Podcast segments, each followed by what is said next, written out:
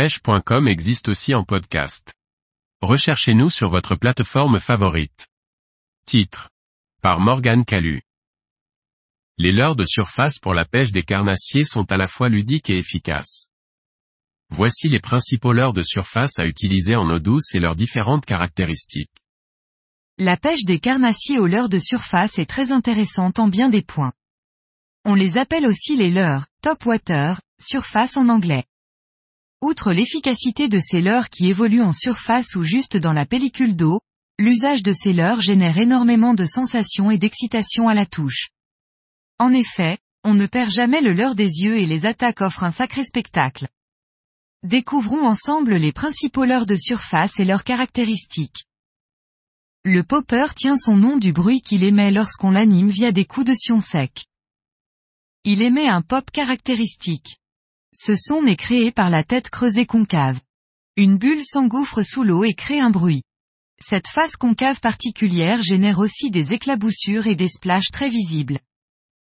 Le popper est un leurre à utiliser pour prospecter et battre du terrain, et surtout sur les poissons agressifs.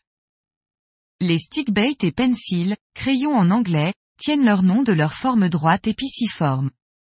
Ils imitent parfaitement un poisson évoluant ou glissant à la surface. On peut les ramener plus ou moins rapidement et faire des pauses plus ou moins longues. Il possède une nage en zigzag appelée Walking the Dog, qui s'obtient en donnant de manière régulière des petits coups de sion ou des coups de manivelle au moulinet. Ce sont des leurres imitatifs qui se lancent très loin. Il s'agit de crankbait, crank se traduit par moulinet, qui se ramène en linéaire. Ils sont très simples à utiliser et imitent plutôt des proies trapues. Shallow, se traduit par peu profond, ce qui signifie que ces cranks nagent juste sous la surface.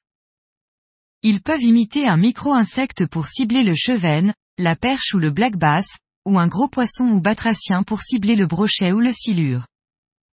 Ils tiennent leur nom de leur nage qui ressemble au crawl, les bras du leurre entrant dans l'eau alternativement. Des leurres dont sont très friands les black bass. Ils génèrent un bruit caractéristique et une nage atypique. Suivant leur taille, ils peuvent imiter un insecte, une cigale, voire un oiseau ou une chauve-souris. Il s'agit de leurres munis d'une hélice, propre en anglais. Ils s'animent très simplement en lancer ramené en variant les vitesses de récupération. Ils sont à la mode depuis que de nombreuses vidéos de capture de silure envahissent la toile. Ce sont des leurres bruyants, très incitatifs et peu imitatifs qui font monter les carnassiers actifs en surface. Cousins du spinnerbait, les buzzbait sont des leurres avec une armature, wirebait, semblable au spinnerbait dans leur architecture, mais munis d'une hélice au lieu d'une palette. Ce sont des leurres bruyants très pertinents pour pêcher dans les nénuphars, entre les roseaux ou dans les herbiers. Les frogs sont des leurres imitant des grenouilles dans la majorité des cas, mais ils peuvent aussi imiter un poisson ou une souris. Ce sont des vrais leurres tout-terrain pour déloger les carnassiers dans les milieux très encombrés. Les swimbaits sont des leurres articulés qui possèdent une nage fluide. Il peut s'agir de gros leurres souvent destinés aux brochets ou aux très gros black bass. Dans le cas de leurres de surface, leur densité est flottante. Ils possèdent une nage fluide et sont très imitatifs pour duper les gros prédateurs éduqués.